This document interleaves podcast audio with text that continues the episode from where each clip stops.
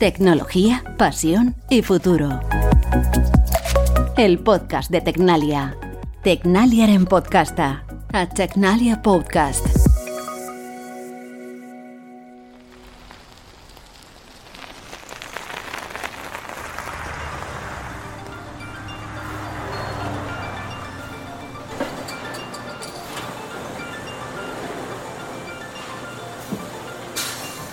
El mundo se mueve a golpe de investigación e innovación. Pero en las últimas décadas las disrupciones tecnológicas están siendo más intensas y más frecuentes, sobre todo en ámbitos como la movilidad o la industria, algo que supone un desafío para las empresas. Es más complejo, pero a la vez más retador, alcanzar un buen nivel competitivo. Un reto que hay que asumir con decisión y con las herramientas adecuadas para las empresas, al final el, mantener unas ventajas competitivas sostenibles eh, tiene unas perspectivas en este momento a gestionar muchísimo más complejas y amplias. Ya que a todo esto además se, une el tema de la globalización. Es decir, hoy en día cualquier suministrador a lo largo del mundo se convierte en competencia desde el punto de vista de suministrar una solución a nuestros clientes. Pero el reto, como siempre, se convierte en una gran oportunidad en términos sociales, económicos y laborales lo sabe muy bien David Sánchez, director de Industria y Movilidad del Centro de Investigación Aplicada y Desarrollo Tecnológico, Tecnalia. Estas revoluciones al final van a traer consigo eh, otros beneficios laterales en términos de generación de nuevas profesiones, en términos de que hay gente pensando en cuáles van a ser los nuevos roles que las personas van a tener de alguna manera en la industria del futuro. Realmente lo que se va a producir es una gran reconversión. Como digo, somos, somos eh, creyentes en que la persona va a seguir siendo fundamental, pero efectivamente lo que se van a transformar es los roles habituales. La transformación de la industria está viviendo momentos cruciales. De eso vamos a hablar en los próximos minutos con David Sánchez, de tendencias, de innovaciones tecnológicas, de cómo llevar a cabo esta nueva revolución. Soy Luis Blanco, periodista curioso, y os doy la bienvenida a un nuevo episodio de Tecnología, Pasión y Futuro, el que cierra la tercera temporada.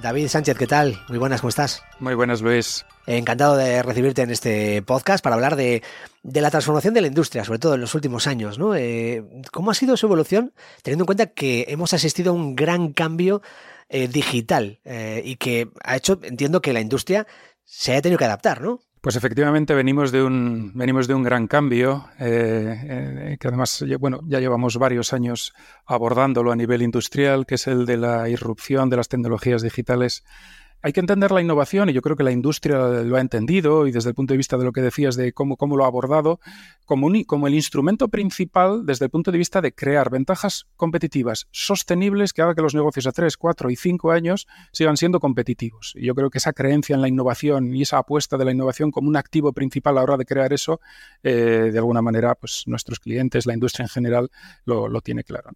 Pero centrándonos un poco en el eje central de esta revolución, la digitalización que decíamos, pues como te decía, nos encontramos en un, en un momento donde existe todavía bastante adopción pendiente. Esto depende mucho de las cadenas de valor, de, de los diferentes sectores. Unos tienen más avance, otros menos. Pero hay que ver la foto también un poco en, positivo, ¿no? Y a pesar de toda esta adopción pendiente, como digo, cada vez más hay servicios integrados, incluso con modelos de negocio nuevos en términos, bueno, pues de, calidad de producto, de disponibilidad de los medios productivos cada vez más alta, de gestionar cada vez mejor la mantenibilidad de todos los equipos y toda la infraestructura productiva, de cada vez tener cadenas de valor mejor integradas y con mucha más eficiencia en términos de gestión de la información y por lo tanto también de la eficiencia con la que los suministros que hacen los proveedores para con los clientes, etcétera.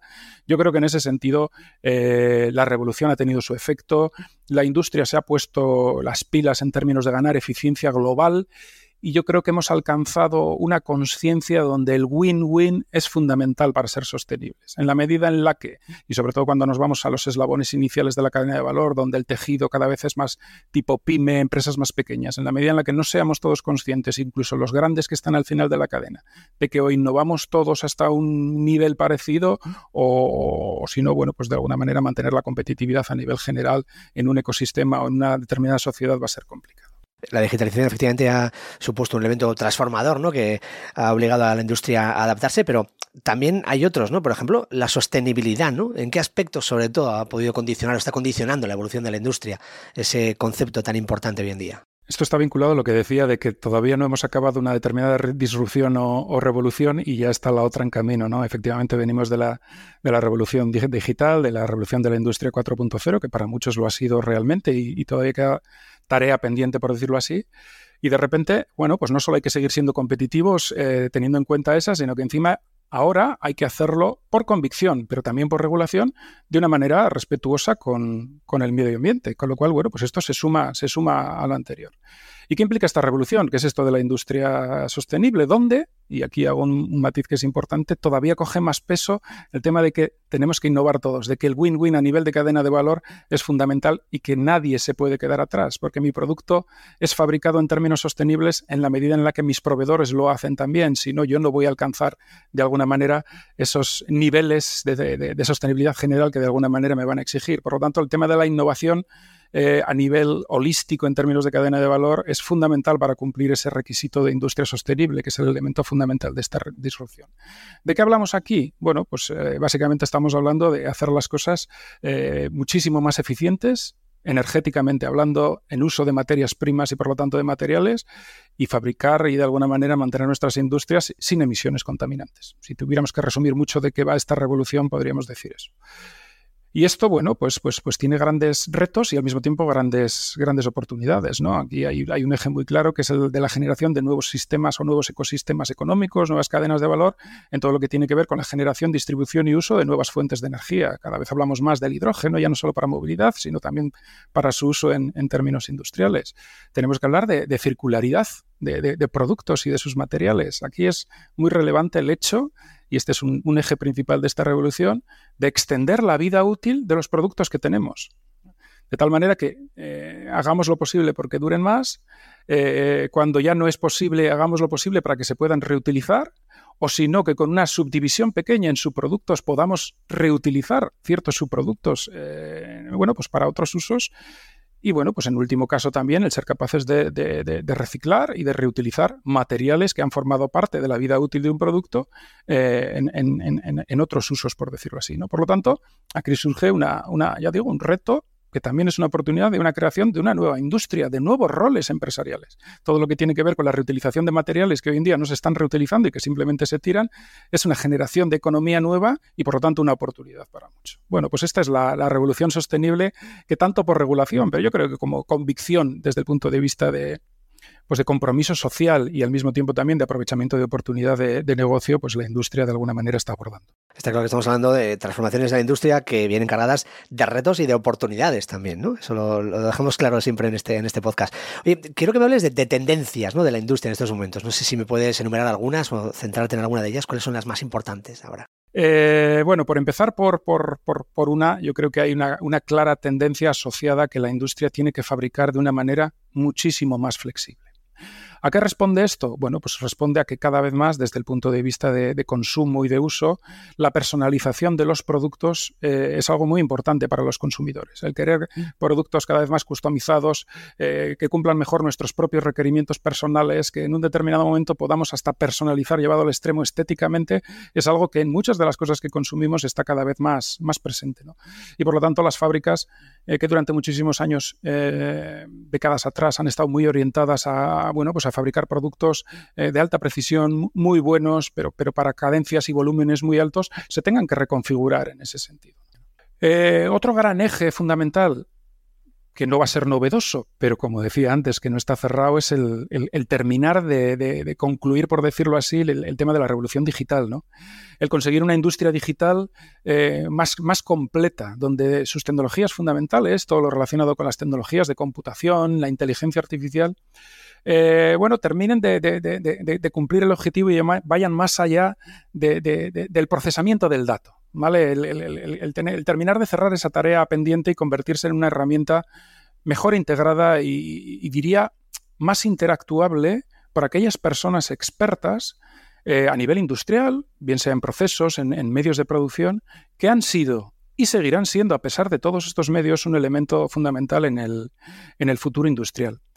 Por lo tanto, pasar de, bueno, pues esa inteligencia digital muy basada en esos grandes volúmenes de datos y en ofrecer servicios basados en esos volúmenes de datos en una herramienta útil que capture mejor la experiencia de esa persona experta, la experiencia del humano que, como digo, eh, pues, pues bueno, al final... Eh, de alguna manera rentabiliza determinadas capacidades basadas en la propia intuición y en esa y en esa inteligencia que no está tan relacionada con el dato, pero que son muy útiles a nivel industrial. Por lo tanto, esos sistemas digitales, vamos a decirlo así, más human-centric, yo creo que es una tendencia muy clara desde el punto de vista de, los retos que hay que, abordar. Y otro gran reto, eh, relacionado ya con la, con la última revolución que hemos, que hemos mencionado, sería el de la sostenibilidad.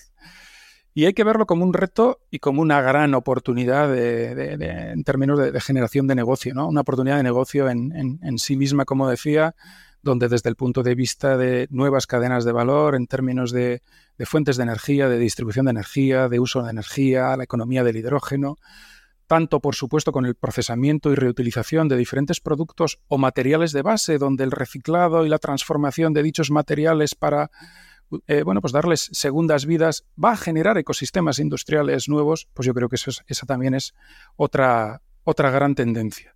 Con un eje común y sin ánimo de ser insistente, eh, la concienciación ya ganada de que eh, cada vez más es más importante mantener ecosistemas fabriles completos en un eje geográfico cercano y por lo tanto hacer una innovación que una, por decirlo así, a todos los miembros de la cadena de valor y a todas las empresas, tanto grandes como más pequeñas, eh, pues es un elemento, un elemento fundamental. Vamos a hablar de una industria en, concreto, porque es una de las que ha evolucionado rápidamente y se ha adaptado a estos cambios basados en la digitalización y, sobre todo en la sostenibilidad. Es la industria del automóvil. ¿Cómo está siendo esta adaptación? Eh, ¿En qué se está trabajando en esta industria que puede ser disruptor en un futuro cercano? La verdad es que la industria del automóvil eh, está haciendo, lógicamente, bien las cosas dentro de, las circunstancias que tiene y yo creo que es un buen ejemplo, casi el mejor ejemplo de adaptación a las condiciones estas de revolución o de disrupción tecnológica.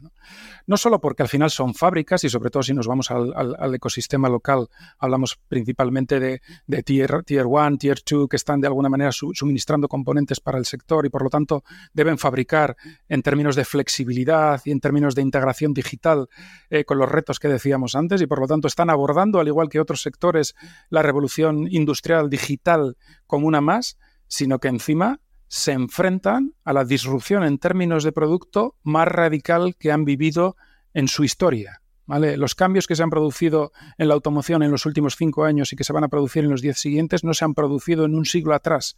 Todo ha sido mucho más continuista en la evolución de las características de los productos y de repente ahora se produce algo que va a cambiar las condiciones de contorno radicalmente al mismo tiempo que tienen que seguir cumpliendo efectivamente con los propios retos de sostenibilidad o los propios retos de incorporar la digitalización como un elemento de competitividad. El producto de automoción, tal como lo conocemos ahora, dentro de una década, poco más, eh, va a desaparecer. si, simplifico mucho, ¿vale? y luego hay matices en todo esto, pero va a desaparecer al menos, si no de uso, sí de todo lo que tiene que ver con el desarrollo industrial y por lo tanto de alguna manera transformarse internamente para abordar esto, para hacer un producto distinto, muy diferente, al mismo tiempo que se cumplen con esos requisitos de sostenibilidad, yo creo que eh, bueno, pues ponen al, sector de la automoción como punta de lanza y como ejemplo también, porque lo están haciendo bien en términos de cómo abordar este tipo de, disrupciones. Yo creo que se están haciendo algunas inversiones a tiempo, quedan muchas inversiones pendientes para ir abordando los cambios industriales adecuados que hagan que, bueno, pues eh, el, abordar y el tener y seguir teniendo, sobre todo en el ecosistema local, una posición competitiva fuerte al tiempo que la industria se va transformando y sigue siendo sostenible económicamente para poder seguir generando empleo, pues yo creo que es el mayor reto al que se enfrentan. No olvidemos que es una industria que en nuestro país genera el 10% del PIB que tiene un 20% de exportación de todo lo que se vende fuera y que genera en toda la cadena de valor más de 2 millones de, empleos. Yo creo que es un ejemplo claro de, yo creo que de trabajos bien hechos en abordar y encadenar eh, soluciones, por decirlo así, a, diferentes revoluciones que se han encadenado. Eh, fíjate, eh, la sostenibilidad, el cuidado del medio ambiente es uno de los factores que más está influyendo en esa transformación de, la, de la industria del automóvil, ¿no? Pero hay otro factor muy importante y es todos los cambios, toda la transformación que está habiendo en la movilidad, ¿no? Porque eh, es verdad que la forma de movernos, de relacionarnos, por ejemplo, con las ciudades o los trayectos más largos entre ciudades, está cambiando cada vez más rápido, ¿no? Con, avances tecnológicos, eh, lo que decía, ¿no? Siendo cada vez más conscientes ¿no? del cuidado del medio ambiente, eso también está impactando en la industria del automóvil, pero cuéntame, en este aspecto, el de la movilidad, ¿cuáles son las tendencias, cuáles son los cambios a los que, eh, que vamos a ver próximamente? La movilidad o esta movilidad sostenible está sufriendo una transformación absoluta desde el eje del, consumidor. Las tendencias que se están generando, tanto por regulación como por hábitos de consumo y por lo tanto por tendencia cultural, están cambiando radicalmente un montón de cosas. Y ahí podemos hablar de diferentes, de diferentes elementos. Yo creo que la concentración de personas en núcleos urbanos cada vez más grandes, cada vez más personas están eh, viviendo en, ciudades cada vez más, más apelotonadas, donde las ciudades cada vez crecen más en vertical, ¿no? La ciudad en tres dimensiones yo creo que es, un hecho en, buena parte del mundo. Pues eso, desde el punto de vista de uso de vehículos y de cómo nos movemos, pues efectivamente está, está cambiando las condiciones de contorno. Estas ciudades cada vez están más peatonalizadas, es decir, el tema de meterse cada vez más, independientemente de que tengas un vehículo cero emisiones en el centro de las ciudades, va a ser muy complicado simplemente por la gestión de los flujos que hay, ¿no? Hay, una, hay un incremento radical, eh, esta es otra tendencia muy clara, en, la en la capilaridad extrema del transporte multimodal, ya no solo a nivel de mercancías, donde nos traen lo que pidamos a, Amazon o a cualquier pedido que hagamos online, nos lo traen a la puerta, sino también en el uso de personas. Yo creo que las personas cada vez más vamos a buscar el poder solicitar un destino y ahí automáticamente diferentes tipologías de servicio y por lo tanto diferentes tipologías de vehículos que no son nuestros nos atiendan y nos lleven a ese destino sin tener que nosotros gestionar un poco los enlaces, dónde voy, a qué hora cambio de medio, etcétera, ¿no? Hablo de transporte multimodal. Esto va a hacer que los modelos de propiedad, otra gran tendencia, los modelos de propiedad de los vehículos, hoy en día en propiedad para usarlos un porcentaje muy pequeño de nuestro tiempo disponible, pues eso va a cambiar. Yo creo que el, esa tendencia de me compro un vehículo porque me gusta conducir, está cambiando. A la gente cada vez menos le va a gustar conducir, menos interés por, conducir. Eh, yo creo que tenemos que empezar a asumir que a varias décadas vista, conducir va a ser un deporte. Estoy exagerando, pero ya, ya, ya, ya me entendéis lo que quiero decir. Por lo tanto, bueno, pues, pues esto está haciendo también que, se, añadan elementos de revolución importante. El consumo de la movilidad como servicio, lo que decíamos antes. Yo quiero hablarle al móvil y que el móvil me resuelva el asunto de cómo me desplazo a una zona distinta y cómo voy a hacer los saltos y demás, ¿no? Entre los diferentes tipos de transporte que voy a utilizar. Todas estas condiciones de contorno traen grandes oportunidades de por medio. Eh, hay un tema de transición eh, climática y por lo tanto que va a afectar a la propulsión de los vehículos.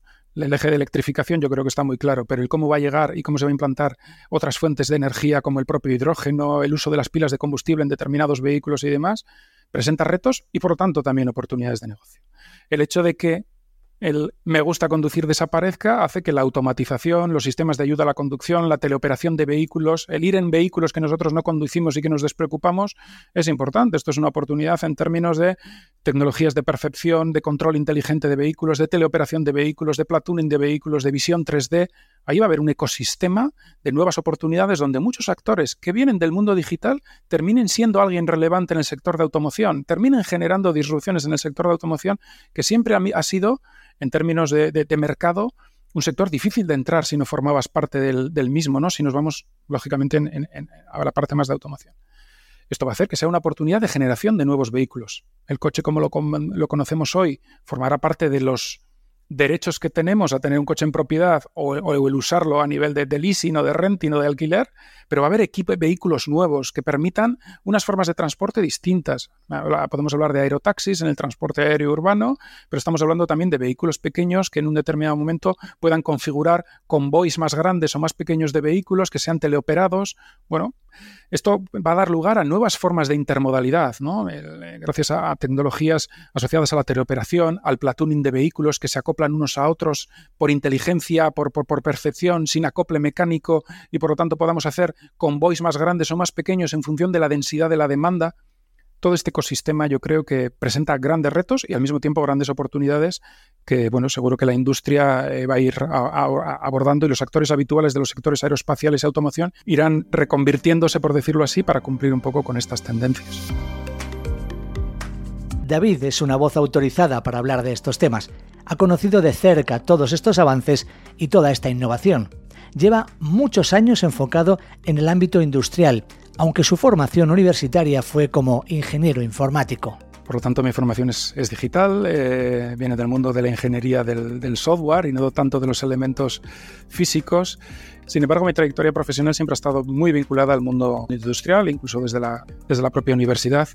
Por lo tanto, mi, mi, experiencia, incluso también cuando entro en Tecnalia, entro en principalmente trabajando en, actividad de innovación para el sector de máquina herramienta siempre está muy vinculada al mundo de la monitorización, al mundo de la automatización y por lo tanto la parte del software y del dato ya formaba parte de, mi vida en aquel momento muy orientada a la industria. En medio de tanta tecnología, muchas personas se preguntan dónde queda el elemento humano.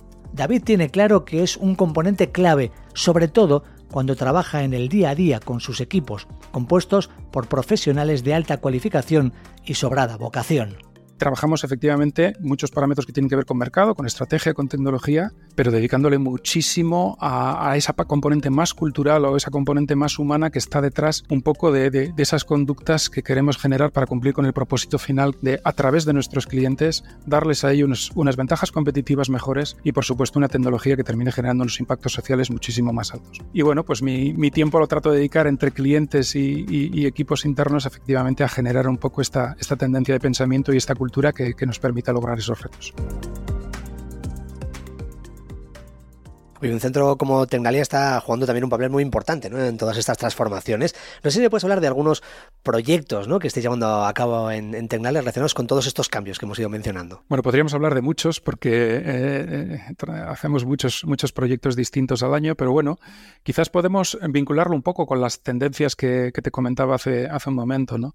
Entonces, cuando hablamos de personalización de productos, de hacer productos específicos, muchas veces de, de, cadencias muy cortas, eh, bueno, con características muy para mí y que posiblemente sean diferentes del siguiente producto que se fabrica, hay tecnologías y proyectos en los que estamos trabajando interesantes en el mundo, por ejemplo, de la fabricación aditiva. El hecho de, desarrollar materiales que se pueden procesar hoy en día con tecnologías de proyección de material permiten configurar productos con una complejidad donde las tecnologías de fabricación convencionales no permiten llegar, generando topologías y formas de producto con un uso de material mínimo, utilizando materiales que tengan unas, pues unas características, unas funcionalidades o incluso un peso, eh, lo cual es importante en términos también de eficiencia, pues, eh, que, destacan, por decirlo así, sobre materiales que se han venido utilizando en el pasado y que se procesaban de una manera distinta. Entonces, la fabricación aditiva para nosotros, para diferentes materiales, tantos materiales plásticos como, materiales metálicos, eh, bueno, pues tenemos diferentes proyectos y para nosotros es un eje estratégico fundamental que deriva cada vez más en,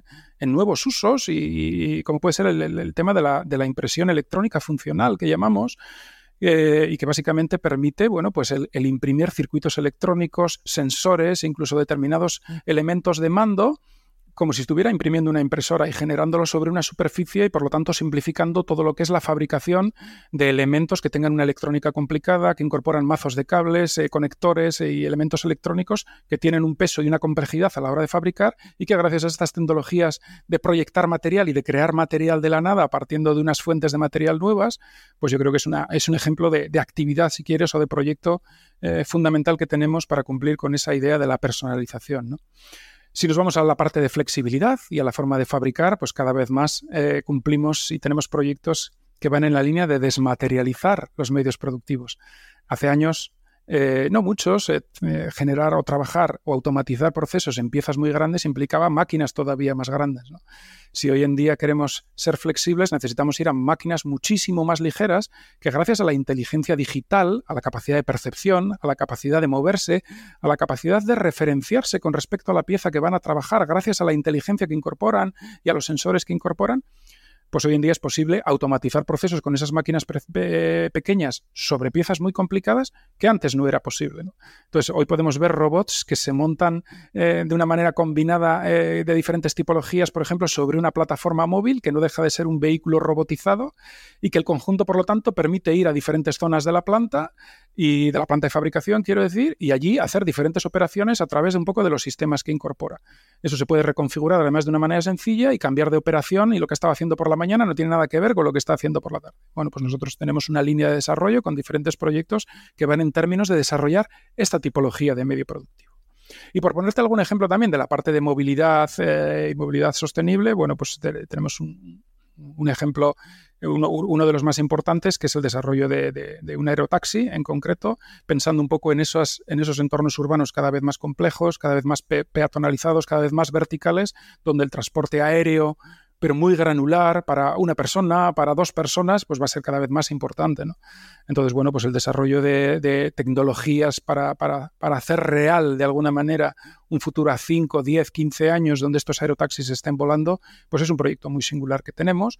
Pero también estamos haciendo nuevas tipologías de vehículo para, para tierra, esos microvehículos que te decía, que gracias a la inteligencia, a la percepción y al control y a la posibilidad de ser teleoperados y de formar convoys unos con otros más grandes, más pequeños y gestionar eso dinámicamente, bueno, pues, pues de alguna manera nos permite abordar ese, ese, transporte por tierra de una manera más granular, huyendo un poco del vehículo en propiedad. Pues todas las tecnologías de teleoperación, de platooning, de visión, de inteligencia que está detrás de eso, son proyectos que de alguna manera estamos desarrollando también desde Tecnalia. Yo tengo que preguntar, David, si la industria en general está preparada para todos estos cambios. Entiendo que eh, desde Tecnalia eh, intentéis ir por delante, adelantaros ¿no? a, todo lo que está por llegar, pero sobre todo hablar con las empresas, eh, a explicarles ¿no? lo, que, lo que está por venir y la necesidad de, adaptarse a esa transformación. ¿no? Es una parte del trabajo que realizáis. ¿no? Y es una parte importante un poco de la función y de la forma de aproximarnos, yo creo, a, nuestros clientes y a ese propósito final que está por detrás, que es de generar un impacto ya en términos eh, sociales. Como te decía antes, yo creo que la industria lo, está haciendo bien y nosotros no, nos beneficiamos en cierta medida de un, eje de convicción o de una convicción cada vez más grande que tiene la industria y es que en la innovación va a estar eh, el mecanismo para encontrar ventajas competitivas sostenibles a futuro. Por lo tanto, esa convicción nos facilita a nosotros, eh, yendo al origen de nuestra actividad, hasta la propia ideación. Para nosotros idear no solo es eh, elegir o, pensar en una tecnología que se adapte bien a una tendencia general, es encontrar retos y problemas relevantes y esos problemas o retos relevantes están dentro de nuestro del cliente industrial, dentro de nuestro socio tecnológico, nuestro cliente, ¿no? que, es la, que es la propia industria. Por lo tanto, para nosotros, eh, encontrar, disponer eh, al servicio de estos clientes eh, la posibilidad de construir visiones de consumo futuras, lo más creíbles posibles, lo más contrastadas a día de hoy posible, donde no nosotros, por supuesto, que ganamos esa convicción, sino que el propio cliente que va a adquirir esa tecnología disruptiva con nosotros, la va a desarrollar con nosotros, gane la convicción de decir, jo, yo creo que esto va a ser una tendencia de consumo en el futuro y por lo tanto voy a apostar por ello, es fundamental a la hora de ir transformando eso. Por lo tanto, nosotros tratamos de oír de tecnologías y, de desarrollo de tecnologías simplemente porque cumplen con una tendencia, tratamos de profundizar en el detalle de por qué eso va a ofrecer ventajas competitivas sostenibles para los clientes que trabajamos y de construir una visión que igual ellos todavía no han terminado de cerrar, pero que les ayuda a ganar convicción de que hay que apostar por ello y a nosotros efectivamente nos da muchísimo más certidumbre en términos de que cuando ideamos, el reto y el problema relevante que vamos a resolver de alguna manera está muy identificado desde el origen. Tratamos de aproximarnos mucho así y bueno, pues en los últimos años yo creo que eso está trayendo beneficios también para nuestros propios clientes. Eh, en industria y movilidad, ahí en Tecnalia, evidentemente hay muchas personas trabajando, diriges un equipo grande de, profesionales con perfiles muy diferentes, pero yo te quería preguntar, eh, ¿Cuál es la estrategia eh, que seguís para no dejar de lado también el enfoque humano ¿no? dentro de Tecnalia, eh, del trabajo a la hora de desarrollar esas tecnologías, a la hora de tratar con los clientes? Porque imagino que también es fundamental. ¿no? Es fundamental y es quizás fácil de explicar y, muchas veces muy difícil, muy difícil de conseguir o más difícil de conseguir. Al final, resumiéndolo mucho, eh, tenemos una convicción de que la innovación, que es nuestra actividad principal, es pasional vocacional, quizás mejor dicho, ¿no? Que al final el aplicar la tecnología no simplemente como un mecanismo de, de, generar una tecnología mejor, sino de resolver problemas relevantes que a través de nuestros clientes nos permitan cumplir con el propósito de generar una sociedad mejor, es un elemento que yo creo que forma parte fundamental del legado que, bueno, que, a nivel humano todos, todos nos, nos, gusta tener o nos gustaría dejar, por decir así. Entonces, para nosotros este es nuestro mayor exponente desde el punto de vista de generación casi cultural, si quieres, desde el punto de vista de las personas que, que, integramos Tecnalia. Al final, detrás de todo esto hay una, una cuestión de propósito de que lo que hacemos en la medida en la que esté bien orientado y por lo tanto hagamos ese trabajo que te describía antes con nuestros clientes de intentar anticiparnos, ganar convicción nosotros, generar a nuestros clientes para hacer apuestas conjuntas, por desarrollos que impacten en la, en la, sociedad, es el vínculo más fuerte también desde el punto de vista de atracción del propio talento que, nosotros tenemos.